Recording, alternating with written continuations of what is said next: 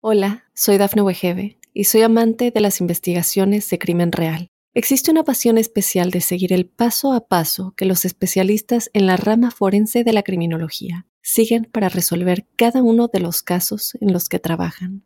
Si tú, como yo, eres una de las personas que encuentran fascinante escuchar este tipo de investigaciones, te invito a escuchar el podcast Trazos Criminales con la experta en perfilación criminal, Laura Quiñones Orquiza en tu plataforma de audio favorita.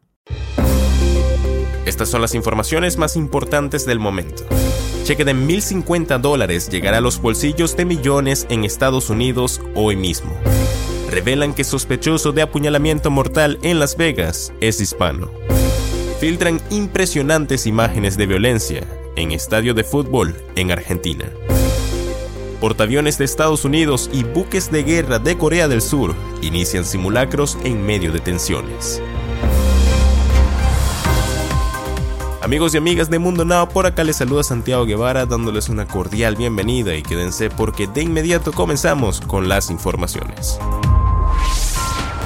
Dinero en camino. Un jugoso cheque hasta 1.050 dólares será enviado a millones de estadounidenses elegibles en California a partir de hoy mismo, 7 de octubre de 2022, reseñó el diario Marca. De acuerdo con el medio reseñado, el estado de California emitió un comunicado para informar a los ciudadanos elegibles que recibirán el reembolso de impuestos de clase media entre octubre de 2022 y enero de 2023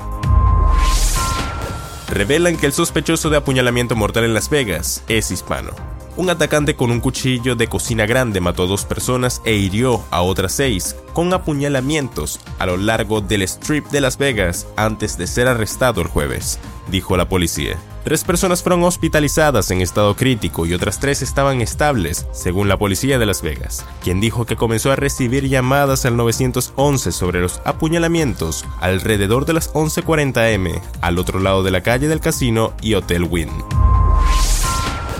Impresionantes imágenes circulan en las redes sociales de la violencia en el estadio de fútbol de Argentina, juego entre gimnasia y esgrima contra Boca Juniors anoche y que provocó la suspensión del encuentro por la muerte de un aficionado, de acuerdo a portales de noticias como Infobae y la agencia de noticias AP. Al menos una persona murió en medio de los choques entre hinchas y policías que forzaron a suspender el partido de la Liga Argentina entre Gimnasia Esgrima y Boca Juniors y que evocaron el recuerdo fresco y escalofriante de la tragedia ocurrida hace menos de una semana en un estadio de Indonesia.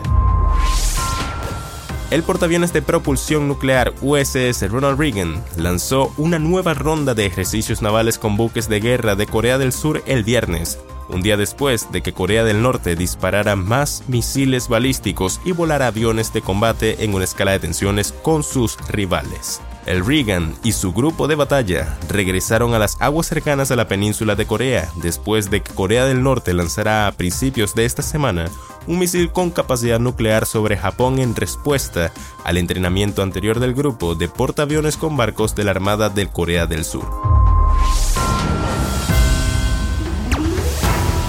Y bien amigos, hasta acá llegamos con las informaciones del día de hoy. Les ha informado Santiago Guevara recordándoles que en Mundo Now estamos a tan solo un clic de la información. Hola, soy Dafne Wegebe y soy amante de las investigaciones de crimen real. Existe una pasión especial de seguir el paso a paso que los especialistas en la rama forense de la criminología siguen para resolver cada uno de los casos en los que trabajan.